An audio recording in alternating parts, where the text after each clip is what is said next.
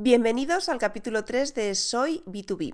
Hoy vamos a hablar de la primera ley inmutable del marketing y las ventas B2B, que es, redoble de tambores, Conoce a tu cliente. Sencillo, ¿no? Bueno, pues eh, no es tan fácil en B2B, pero si quieres saber cómo conocer mejor a tus clientes para vender más, Bienvenido y bienvenida a Soy B2B, el podcast para los profesionales del business to business, donde descubrirás las mejores estrategias para facturar más vendiendo empresas de la mano de Leticia del Corral, consultora y formadora experta en Business to Business.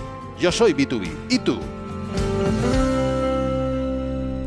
Ya hablamos en el anterior episodio de Soy B2B que actualmente nos encontramos en un mercado centrado en el cliente, donde lo más importante es entender quién es tu cliente y qué problema o problemas le ayudamos a solucionar.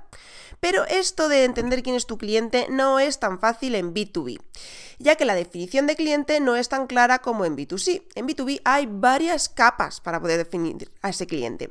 En la capa superior está el segmento de empresas al que pertenece y al que vendemos, ¿no? ¿Cuáles son los diferentes segmentos de empresa a los que vendemos y qué necesidades y qué problemas tienen cada uno de esos segmentos eh, de empresa?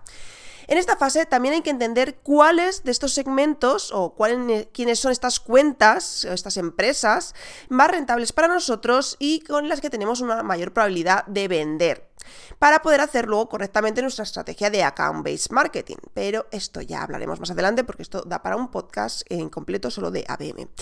Eh, si queréis más información sobre account-based marketing, eh, acabo de hacer un post en mi blog y os lo dejo aquí abajo en comentarios. Una vez que tenemos nuestros segmentos hechos, eh, tenemos que descubrir quiénes son nuestros buyer persona dentro de esas empresas, dentro de esos segmentos de empresa que hemos hecho. Es decir, aquellas personas dentro de la empresa que pueden tomar o influenciar la compra.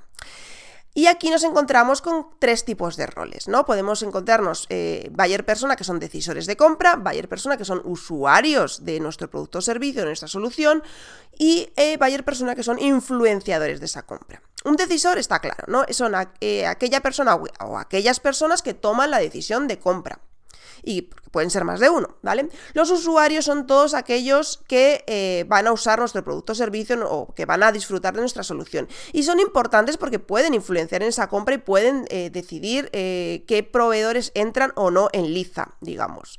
Y los influenciadores, pues son todas aquellas personas que sin ser usuarios, pero pueden de alguna forma influenciar en la decisión de compra. Vale, vamos a poner un ejemplo para que no os liéis. un ejemplo muy típico es un CRM, ¿vale? Que es un, producto B2B por excelencia. El decisor, pues probablemente sea el director de ventas, marketing y el CEO o la conjunción de aquellos tres o de los que haya en esa empresa. Los usuarios, pues son todas aquellas personas que están dentro del equipo de ventas y de marketing y que van a tener que utilizar el CRM y que van a tener que darle uso y que pueden dar su opinión sobre, pues a mí me gustaba este o yo estoy en otra empresa y este funcionaba fenomenal y pueden influenciar a qué eh, empresa se les pide eh, pues presupuesto.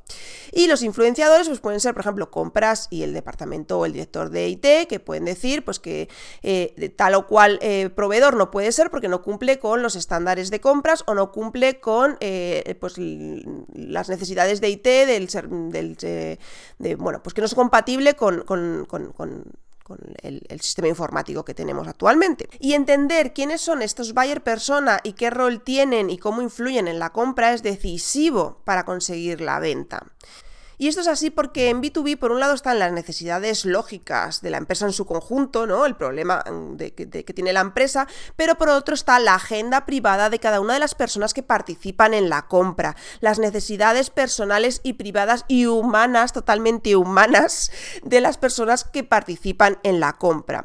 Y es en esta segunda parte donde está el kit de la cuestión, porque tu empresa tiene que solucionar el problema que tiene la empresa en su conjunto, pero a la vez solucionar los problemas personales que tienen cada una de las personas que influyen en la venta.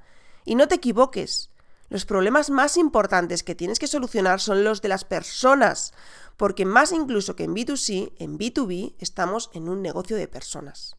Nos vemos en el próximo episodio. Si eres B2B, suscríbete para no perderte nada y habla de este canal a otros B2Bs.